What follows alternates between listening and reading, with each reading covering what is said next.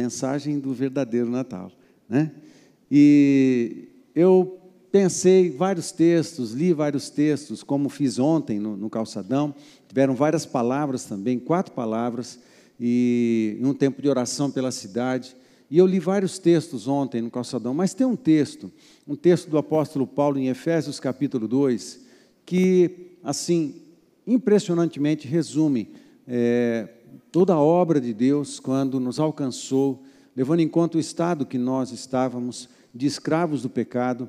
E esse texto de Efésios capítulo 2, dos versos de 1 a 10, é lindo, é poderoso, é tão completo, é tão completo é, essa porção da palavra, e eu quero então ler esse texto, e a partir desse texto, destacar sete verdades, sete verdades relacionadas ao, ao Natal, relacionados à obra de Jesus, né? e o Natal de Jesus na nossa vida. E eu quero convidar você então a ler o texto comigo é, e prestar bastante atenção no texto. Eu vou ler na versão transformadora, ok? Acompanhe aí, eu projetei lá na versão que eu estou lendo, mas você pode acompanhar na sua versão, está tudo bem. Então vamos lá. Efésios 2, de 1 a 10 diz assim: Vocês estavam mortos por causa de sua desobediência e de seus muitos pecados, nos quais costumavam viver como o resto do mundo, obedecendo ao comando dos poderes do mundo invisível. Ele é o espírito que opera no coração dos que se recusam a obedecer. Todos nós vivíamos desse modo, seguindo os desejos ardentes e as inclinações de nossa natureza humana éramos, por natureza, merecedores da ira como os demais. Mas Deus, Deus pôs um mais nessa história. Isso é impressionante. Tem um mas, que é a parte de Deus. Mas Deus é tão rico em misericórdia e nos amou tanto que, embora estivéssemos mortos por causa de nossos pecados, ele nos deu vida juntamente com Cristo. É pela graça que vocês são salvos, pois Ele nos ressuscitou com Cristo e nos fez sentar com Ele nos domínios celestiais, porque agora estamos em Cristo Jesus. Portanto, nas eras futuras, Deus poderá apontar-nos como exemplos da riqueza insuperável de Sua graça, revelada na bondade que Ele demonstrou por nós em Cristo Jesus. Vocês são salvos pela graça, por meio da fé. Isso não vem de vocês, é uma dádiva de Deus.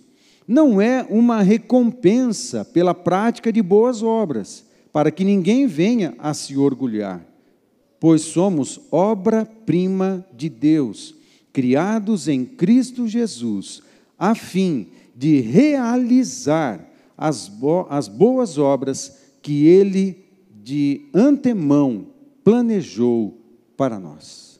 Pai, nós lemos a tua palavra sabendo que somente a leitura da tua palavra já já estimula o nosso espírito, porque ela tem poder. Assim, Pai, eu peço que nas reflexões que faremos, com base neste texto, o teu espírito continue falando e ministrando a cada um de nós, no nome de Jesus. Amém. Amados, a primeira verdade que eu destaco aqui é bem simples a mensagem do Natal é simples, a mensagem do Evangelho é simples. Então, eu quero repassar aquilo que é mais elementar na vida cristã. Então, a primeira mensagem, é, a primeira verdade que eu destaco aqui é a seguinte: nascemos naturalmente escravos do pecado e condenados. Não há muito o que falar. O texto já deu o, o nosso estado, como nós éramos, como nós estávamos. Nós estávamos em miséria, nós estávamos é, em condenação, era um estado, não era ah, ah, alguma coisa, alguém fez algum pecado, cometeu vários pecados e terríveis, e por causa disso é, foi condenável. Não, nós todos nascemos num estado de condenação, porque herdamos todo o pecado e iniquidade da raça humana desde Adão. Esse é um estado de todas as pessoas. Todos nascem nessa condição. Nascemos naturalmente escravos do pecado e condenados. Por melhor que uma pessoa seja, por mais boa vontade que ela tenha, por mais bondade que ela pratique, há algo que não dá para mudar, que é a natureza. A natureza do pecado permanece na pessoa. Muito embora ela tente fazer, isso é um, um dos aspectos da semelhança com o Criador também. Nós queremos as coisas certas, nós queremos as coisas boas. Só que o pecado destruiu também em nós a capacidade de nos consertarmos. A gente não consegue se consertar. A gente não consegue por nós mesmos consertar a nossa intimidade com Deus, por melhor que a gente fizesse. Mesmo que a gente é, tentasse ser pessoas absolutamente boas, absolutamente justas, absolutamente benevolentes, absolutamente corretas, cheio de ética, cheio de amor, cheio do melhor que se pode pensar numa pessoa, por melhor que a gente fosse durante uma vida, ou cem vidas, ou mil vidas, ou um milhão de vidas, absolutamente correto, essa quantidade de, de coisa certa não paga o preço do nosso pecado. Era preciso morrer para resolver esse problema. Aí que está o lance. A gente, se morresse no nosso, no nosso pecado, a gente pagaria o preço e estaríamos no estado de condenação pelo resto da eternidade. Daí a grande necessidade da obra de Jesus Cristo, de ter nascido inclusive de virgem, de uma mulher virgem. Ela precisava ser virgem, porque não era a semente de Adão que deveria é, dar nascimento ao Messias, tinha que ser uma palavra é, de Deus, tinha que ser o Espírito Santo entrando em cena, semeando uma semente é, no, no ventre de uma Maria, para que quando o Messias nascesse, nascesse sem a herança do pecado e da iniquidade que vem de Adão. Assim ele pôde nascer, nascer para morrer. Jesus nasceu para morrer. Ele não tinha outro propósito. O alvo era a cruz, o Calvário. Ele nasceu para morrer, para morrer por mim, para morrer por você. Essa é a mensagem do Evangelho a celebração do nascimento de Cristo é muito legal, é muito bonito, as canções são lindas e são maravilhosas, mas ele nasceu para morrer por amor. Amor por mim, amor por você. Essa era a missão: morrer. Não era agradável, não era legal, não foi sem dor, não foi sem gemido, não foi sem sofrimento mas ele passou por tudo que passou, por nossa causa. Às vezes o sofrimento na nossa vida é, nos tenta a questionar Deus. Às vezes o sofrimento e as coisas que não dão certo na nossa vida nos tentam questionar Deus e questionar a sua bondade.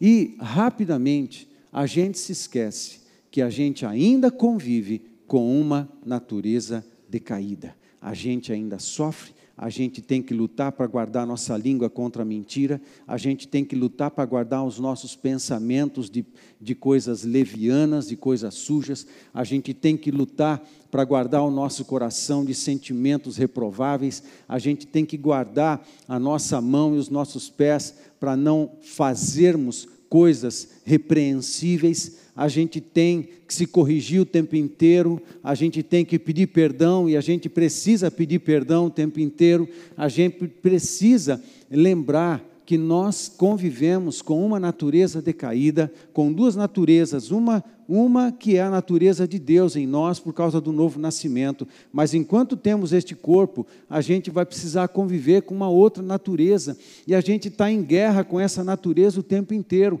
o tempo inteiro, e em tempo inteiro a gente luta, as lutas interiores dentro de nós, por causa do nosso estado de condenação.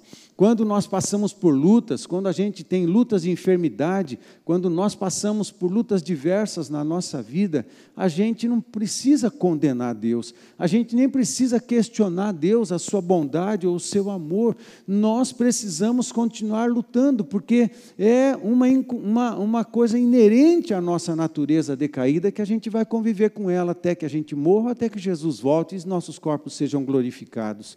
Nosso estado de condenação foi terrível. Na verdade, querido, nós não sabemos a profundidade disso. Nós nunca entenderemos o quanto condenado estávamos, o quanto profundo nos pecados estávamos, quanto estragado nós estávamos. Nós nunca entenderemos o quão estragado nós estávamos. E quer saber de uma coisa? Você nunca tem uma percepção muito precisa e correta do quanto estragado a gente ainda está. E de quanto de quanto Deus tem que trabalhar na nossa vida para nos assemelhar. A gente não a, Jesus. A gente não sabe o quanto diferente de Jesus a gente ainda está. A gente não sabe fazer essa conta. Daí a gente precisar depender da graça de Deus. E quando a gente entende o que está acontecendo, a gente glorifica a Deus e crê. E quando a gente não entende o que está acontecendo, ao invés de acusar Deus de qualquer coisa, a gente precisa continuar descansando na graça de Deus, porque tem coisas que a gente não sabe. A gente precisa continuar confiando no amor. Amado, nós estávamos condenados e fomos salvos. Íamos para o inferno e Deus mudou a rota. Agora estamos indo para o céu e para a eternidade com o Senhor. Mas esse era o nosso estado. Esse era o nosso estado. Nascemos naturalmente escravos do pecado e condenados. Segunda verdade, Deus nos amou nessa condição e proveu um plano misericordioso de salvação. Isso me, me mexe com o meu coração. Ele não nos amou quando a gente estava querendo salvação, porque a gente não, não, não vai atrás dessas coisas sem que Deus provoque isso em nós. Deus nos amou na pior condição que nós estávamos. Ele nos olhou desde a eternidade e viu como a gente era e viu como a gente estava desde a eternidade. E Ele nos amou desse jeito, estragadinho como a gente era, ou estragadinho como a gente é. Ele olhou para nós e Ele nos quis. Eu vou fazer o que for preciso, talvez Deus tenha dito, para resgatar esse povo aí, para resgatar essa pessoa. Eu vou fazer o que for preciso para tirar ele da sarjeta, eu vou fazer o que for preciso para tirar ele da bebida, eu vou fazer o que for preciso para tirar ele da escravidão do pecado, eu vou fazer o que for preciso para tirar ele da iniquidade, eu vou fazer o que for preciso para tirar ele da, da prostituição, eu vou fazer o que for preciso para poder abençoar a sua vida e a sua casa e a sua família. E Deus fez. Foi até as últimas consequências. Aí Deus exagerou, porque alguém da Trindade veio para resolver esse problema para nós. Ele nos amou. Não dá para calcular, assim como também não dá para calcular o tamanho da profundidade longe de Deus que a gente estava, também não dá para calcular o tamanho do amor. Lembra do texto de Lucas capítulo 7, naquele momento em que Jesus está na casa de Simão e ele provoca um diálogo com Simão, porque uma tal mulher estava beijando os seus pés e chorando sobre os seus pés, e enxugando os, seus, os pés de Jesus com os seus cabelos. E a mulher foi recriminada por Simão e pelos próprios discípulos foi recriminada. E vendo que Simão, o dono da casa e o dono do jantar, estava recriminando aquela mulher, ele provoca, Jesus provoca um diálogo com ele, e no diálogo ele faz uma afirmação muito interessante. Ele faz uma pergunta para Simão: Simão, alguém devia 500 dinheiros e foi perdoado, e outros devia 50 dinheiros é, e foi perdoado também. A gente não sabe medir essas coisas. Deus nos amou de um jeito que a gente nunca, nunca vai entender aqui, pelo menos nessa, enquanto a gente convive com essa natureza. A gente não sabe o tamanho do amor de Deus. Ele é sempre maior do que a gente já entendeu. É sempre maior, é sempre maior, é sempre maior. Qual o tamanho da nossa fidelidade? Qual o tamanho da nossa lealdade? A Deus. Qual o tamanho da nossa consagração? Qual o tamanho do nosso respeito para com o chamado? Qual o tamanho? É do mesmo tamanho do nosso ego? É do mesmo tamanho do nosso próprio coração? É do mesmo tamanho do nosso próprio orgulho? Qual é o tamanho da nossa fidelidade? Qual é o tamanho da nossa lealdade? Jesus, que não tinha pecado, ele foi até as últimas consequências, ele sofreu. Ele não tinha que sofrer nada, mas quando ele assumiu a minha humanidade, aí não teve jeito. Ele teve que sofrer. E não sofreu pouco, sofreu muito, sofreu muito. E sofreu por amor. Para nascer como homem, nascer na humanidade, ele começou uma angústia na eternidade. Sabe, quando nós fomos para Israel em 2018, é, nós entramos num, numa crise novamente, uma crise de, de ausência de serotonina, ocitocina e endorfina, né? Eu entrei numa crise novamente, a gente que passou por depressão tem hora que dá umas, umas vaciladas assim. Duas semanas antes da gente ir para Israel, eu entrei numa nova crise e eu estava com crises, é, precisando tomar remédio e tal. E antes da, da nossa viagem, uma das coisas que eu pedi a Deus para revelar, falei, Deus, uma coisa que eu quero entender melhor é o, é o Getsemane, é o sofrimento de Jesus, a angústia que ele passou. O que, que é isso que Jesus passou? É, eu não entendo. Eu queria discernir um pouco melhor, que o Senhor me ajudasse a entender um pouco melhor a encarnação. Que, que história é essa de um Deus vir a gente? Que história é essa de alguém da Trindade, o Deus Filho da Trindade, é, se tornar como um de, de nós, humanos? Que coisa é essa? Que mistério da, da encarnação? Nós não entendemos o mistério da encarnação. E o mistério da angústia do Getsemane, que coisa que aconteceu ali, eu não entendo na profundidade. Né? Aí eu entrei é, em angústia e ansiedade, um monte de coisa. Aí fomos para Israel, passando crise, em crise no aeroporto. É, conversei com os nossos pastores, numa crise com muita vontade de voltar para trás. E quem passa por esse tipo de ansiedade, por esse tipo de coisa, eu, eu me arrependo disso. Eu não falo isso como fosse alguma coisa boa. Não é, não é. Mas é, quem passa por isso sabe que a melhor coisa que, o melhor lugar onde você pode estar quando você entra em crise é em casa, né, dentro do quarto. Do lugar mais íntimo da sua casa é nesse lugar que você tem que estar e com a pessoa mais íntima da tua, da tua vida, que é a tua esposa ou teu esposo. E era isso que eu queria, mas eu estava prestes a pegar um avião e voar 12 horas até outra cidade. Quase que eu desisti mas eu falei: agora eu estou aqui, Deus me deu essa viagem e eu preciso seguir. E eu segui em, em, em crise, 12 horas, né, é, tomando remédio em crise. Não passava, não passava de jeito nenhum. Quando nós aterrizamos, 24 horas depois, aterrizamos em Tel Aviv, nós fomos para um hotel. E assim que o avião aterrizou, eu tomei uma decisão dentro de mim. Eu falei: eu vou focar na viagem, em tudo aquilo que Deus já preparou para ministrar à nossa vida e ao nosso coração.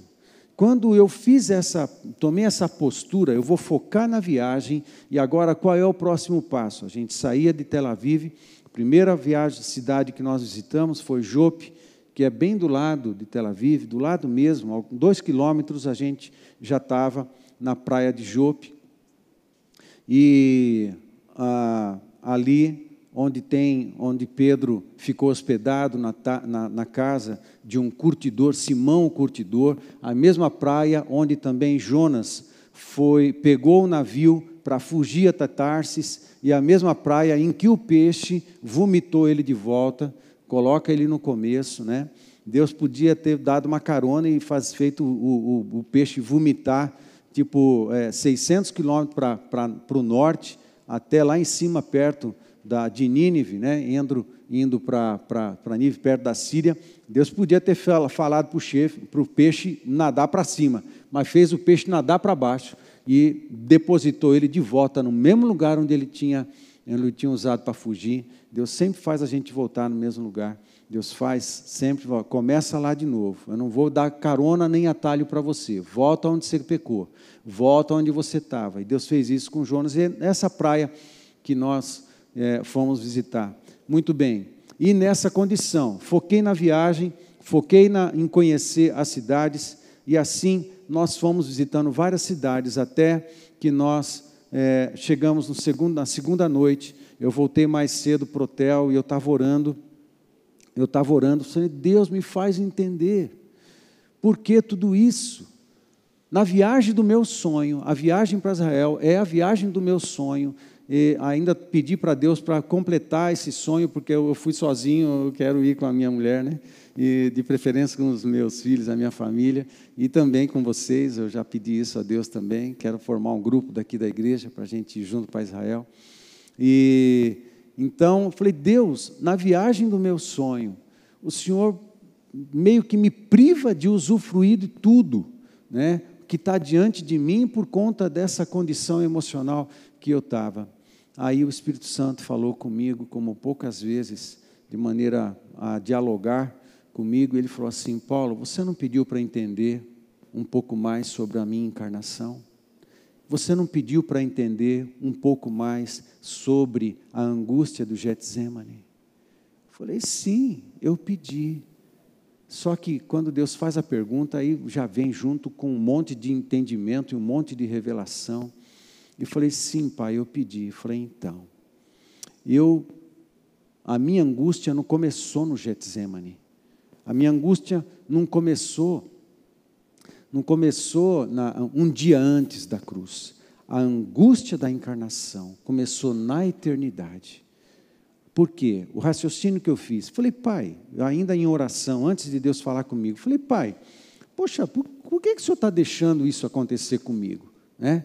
Pô, podia estar melhor, para aproveitar melhor a situação. Pô, aí eu conversando, pô, Deus, né?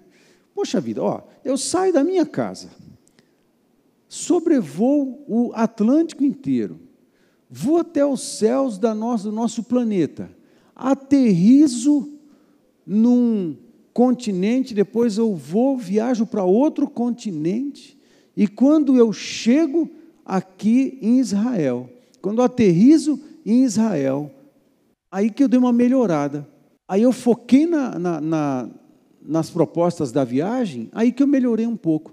Aí nessa hora que o Espírito Santo falou, eu falei assim: Você não pediu? Eu falei: Então, pensa em Jesus. É verdade. Ele saiu de casa, ele sobrevoou todo o universo, aterrizou no mesmo lugarzinho, ali, longe de casa e em angústia. Ele veio, essa, a encarnação já foi um movimento de angústia, até ele se esvaziar completamente. Ou acha que o esvaziamento de Filipenses capítulo 2, de 5 a 11, o esvaziamento de Jesus foi de boa? Ele é o Criador de todas as coisas. O universo inteiro cabe na palma da sua mão. O esvaziamento, quem compreende o esvaziamento de Cristo? Quem compreende o esvaziamento de Cristo? Aquele que é muito perdoado, muito ama. É possível a gente compreender o tamanho do amor de Deus só se a gente compreender o tamanho da nossa queda. Uma coisa está proporcional à outra. Quem fica se achando nunca vai entender direito o quanto de amor Deus tem por nós. Quem fica achando que é o cara mais correto, a pessoa mais correta dessa terra, nunca vai entender direito o amor de Deus. Você precisa, às vezes, ser levado ao pó. Muitas vezes nós precisamos ser levados ao pó. De repente a gente tem que ficar doente e perder o controle absolutamente da sua vida. Tem que quebrar e perder o controle absolutamente das suas finanças. Conseguir uh, ter uma, uma dificuldade, perder, perder algo importante, perder um membro, perder alguma coisa para que depois a gente a gente se veja numa situação de absoluta dependência. Aí então, Deus vai e se revela. Mas parece que tem um processo. A, a, a, a salvação, a revelação, a maturidade é um processo para cima. Mas sabe, meus queridos, para que da, tenhamos revelação do amor e tenhamos revelação do plano, tenhamos revelação da plena vontade de Deus, às vezes a queda também é um processo. Deus está empurrando a gente para baixo antes de puxar a gente para cima. E a gente fica lutando, tentando nadar, e Deus fala assim: não, eu quero aprofundar você um pouquinho mais, você ainda está se achando muito. Ainda você está achando que é certo em todas as coisas, ainda você, se teu coração tem uma dose de orgulho nojento que eu ainda estou destruindo nesse processo. O processo é para baixo. Às vezes a gente tem dez degraus para chegar até bater num ponto em que Deus vai puxar a gente para cima, a gente está no segundo e está e tá brigando com Deus já. E Deus fala assim: não, não está bom, é mais. Pá. Não, não está bom, é três, é quatro, é cinco, não, nove, oito, oito degraus. Não, não está bom ainda. Não está bom, não está bom. Eu só puxo você de volta quando chegar lá no dez, porque vai chegar um momento em que você fale, fala assim, ou Deus age, ou eu estou perdido mesmo, eu estou morto, ou Deus age, ou eu não sei mais o que fazer. Por que, que a gente é, é exagerado? Por que, que a gente tem que sempre chegar nesses pontos? Eu não sei, eu também não sei, mas é, parece que é assim que Deus funciona com a gente. Você tem que bater num ponto lá embaixo quando você fala assim, agora acabou tudo. Aí Deus fala assim, agora está no lugar que eu queria. Aí ele começa a puxar a gente para cima processualmente. É um processo de queda, de esvaziamento. A gente quer ser igual a Jesus. Jesus se esvaziou? Vocês estão comigo, gente? Eu estou falando sozinho. Amém? Jesus se esvaziou, a gente não quer ser igual a Jesus? A gente fica falando isso toda hora, né? A gente quer ser igual a Jesus, é verdade. Mas Jesus se esvaziou. Não pense que antes da gente crescer e ser cheio de Deus, Deus vai nos levar numa caminhada de esvaziamento. Deus vai nos levar numa, numa caminhada de esvaziamento. Primeiro a gente esvazia, para depois ele encher. Porque um coração, uma vida cheio de orgulho, de arrogância, não cabe unção. Um coração cheio de achismos, não cabe unção. Um coração cheio de ego, cheio de sonhos pessoais, de muitas vontades pessoais e tal, não cabe unção. Não cabe muita revelação. A gente precisa passar por um processo de esvaziamento. E quando a gente é bem conduzido nos processos de esvaziamento, quando bate lá, Aí você tem um, um, um encontro com você mesmo. Aí você fala: Deus, Deus, eu preciso do Senhor mais do que eu pensava. Eu preciso mais do teu amor. Eu preciso. Aí Deus fala assim: Isso. Agora vem, vem de volta. Aí, como você está mais vaziozinho, aí eu posso te encher de mim mesmo. E começa um processo, um processo de enchimento de enchimento de Deus, de presença, de unção, de alegria. No processo de queda, a gente vai chorando, vai gemendo, vai entristecendo. Mas enquanto a gente não dá meia volta, a gente continua, Deus, o Senhor disse em Isaías 61 que trocaria o meu choro pela alegria, mas eu não consigo provar alegria ainda. Eu estou pregando para vocês ou para mim? Acho que eu estou pregando para mim esse negócio. Né? A gente não consegue, não consigo provar sua alegria, só estou provando tristeza. Pô, eu não, Paulo, desce mais um pouco aí, desce mais, desce mais, desce mais. Aí, quando chegar num ponto, aí Deus vai sim, agora sim, agora sim. Aí Deus vem, vem trocando todas as coisas. E Deus vai reconduzindo a gente num processo de subida, de maturidade, de mais unção, de mais revelação de mais amor por Deus e quer saber de uma coisa, mais amor pelas pessoas. Mais amor pelas pessoas, ao ponto de querer evangelizá-las. Vai ter um momento, vai ter um momento, que a gente não vai suportar represar a mensagem de salvação.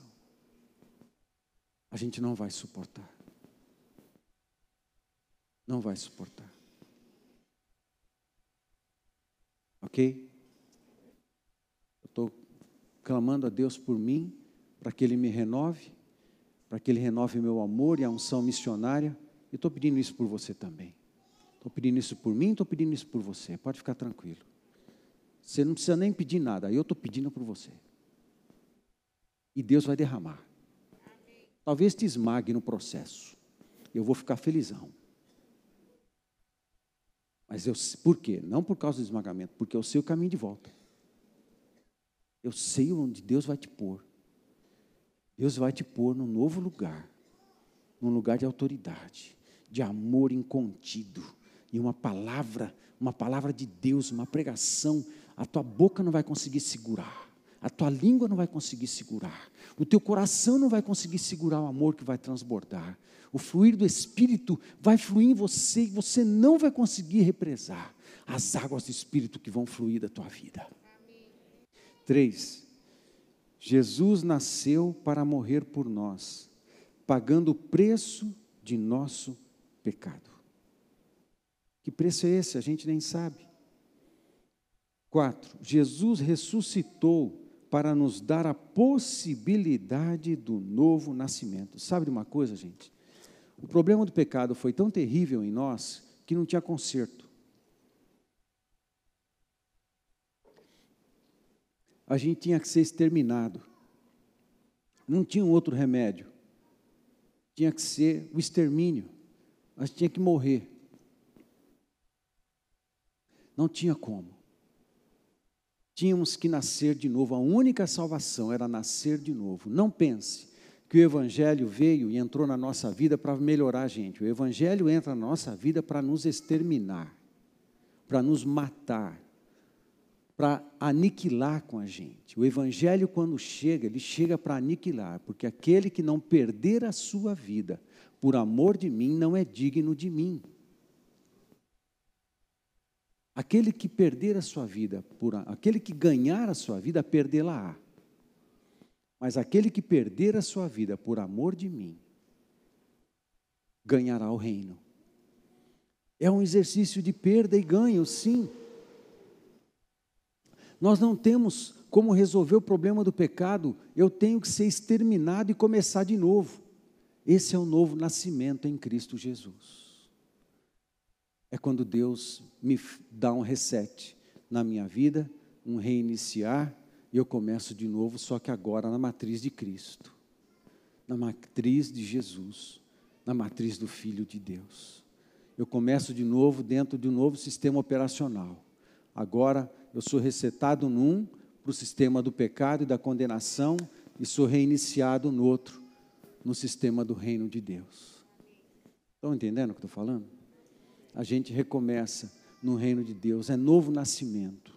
Eu precisava nascer de novo e Jesus me deu essa possibilidade. Cinco, o Natal de Cristo anuncia a salvação a todos que se arrependem e creem nele. O Natal de Cristo, fisicamente, na história, aconteceu há dois mil anos atrás, mas essa não é a coisa mais importante. A coisa mais importante é passar pela história, é fazer a história do Natal acontecer dentro de mim é quando eu abro meu coração para Jesus nascer em mim. E porque abri o coração para Jesus, eu nasço de novo no reino de Deus. Amém, gente? Amém. Vamos seguir. No nosso Natal, acontece o nosso Natal acontece quando nos encontramos com Cristo e nascemos de novo como filhos de Deus. Sétima verdade. Nascidos de novo na família de Deus, assumimos o legado familiar de reis sacerdotes, presta atenção no 7. Nascidos de novo na família de Deus, toda, legado é uma questão de família, amém, gente? Amém? Nascidos de novo na família de Deus, assumimos o legado familiar. A nossa família tem um legado. Quem sabe disso? Que nós temos um legado que vem dos nossos pais, que vem do nosso pai, nesse caso a família da fé, que vem do nosso pai um legado familiar de reis e sacerdotes, missionários e proclamadores do verdadeiro Natal de Cristo. Nós temos um legado. Agora que nós nascemos de novo, nós não nascemos de novo para nós. Nós nascemos de novo numa família e assumimos um legado. Nós nascemos de novo numa família que tem um propósito. Nós nascemos de novo numa família que tem uma missão. Nós nascemos de novo numa família que tem uma visão, uma visão de futuro, uma visão de presente, uma visão de futuro, uma visão de passado, sim, um passado todo ele coberto pelo sangue de Jesus, tem uma visão de presente, o como que eu vou viver o meu, a, a minha, meu estilo de vida, é o estilo de vida de amor, é um modo de vida, né? É, e, mas eu tenho um propósito para o futuro que eu penso, eu transcendo as questões materiais, as questões naturais, ah, eu transcendo e caio na eternidade. Lembra a mensagem do, do, do, domingo passado? É uma âncora presa na nossa alma, né, que a gente lança no Santíssimo Lugar, eu estou guindado lá agora. O meu propósito é a eternidade, eu estou preso na eternidade, eu não estou preso atrás, eu estou preso na eternidade, porque para onde eu estou indo? Eu tenho uma visão de futuro. Nós entramos numa família família que é missionária. Nós entramos numa família que se gasta pelos propósitos do papai. Nós entramos numa família que todos trabalham nos negócios do papai. Nós entramos numa família que todo mundo coopera um com o outro. Nós entramos numa família que está trabalhando, que está lutando. Nós entramos numa família que também é um exército. Nós entramos numa família que também é um exército, mas que também é uma casa em construção, mas que também é um casamento, mas que também é um, um grupo de irmãos, uma família onde os irmãos interagem e se relacionam, nós entramos numa família com um legado, o legado do nosso pai é missionário, e se for preciso pagar qualquer preço para seguir nesse legado, para cumprir as missões, para para completar as visões que Deus nos deu, vamos pagar todos os preços. Não foi isso que Jesus fez? Precisa encarnar, tudo bem. Precisa se esvaziar, tudo bem. Precisa nascer, tudo bem. Precisa morrer, tudo bem. Ressuscitar depois. Vai ser difícil? Vai, mas vai até as últimas consequências. Nós nascemos de novo numa família, numa família que tem um legado missionário. Amém, gente? A igreja deu, Jesus deu uma missão para a igreja. Não é opcional. Entenda, por, por favor, olha aqui para mim. Não é opcional. Não é opcional. É uma questão de família. É uma questão do sangue que corre em você. Que sangue que corre em você? De Cristo. É o sangue que corre em você. É, é uma questão do espírito que habita em você. Que espírito que habita em você? O de Cristo, o santo, que é o de Cristo. É uma questão de identidade. É, quem que te fez identidade? Quem que te deu uma nova identidade? Jesus, eu sou de Cristo, é Paulo moral de Cristo, não é isso que você passa no encontro e tá, tá, eu, Paulo moral de Cristo. Eu tenho uma nova identidade, é uma questão de identidade. Amém, gente? Amém. O Natal, quando nós nascemos de novo, eu nasço numa família com um legado, um legado missionário. Amém, queridos? Amém. Eu quero resumir tudo em duas frases aqui. O verdadeiro Natal acontece quando a mensagem do Evangelho de Cristo é semeada em nosso coração. E sendo gestada, se nós permitirmos isso, sendo gestada, se for gestada em nosso coração, dará a luz a um novo filho do reino, a um novo filho de Deus.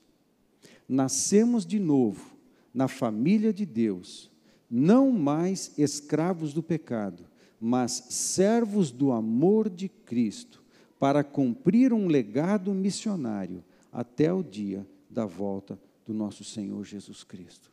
Abaixa sua cabeça.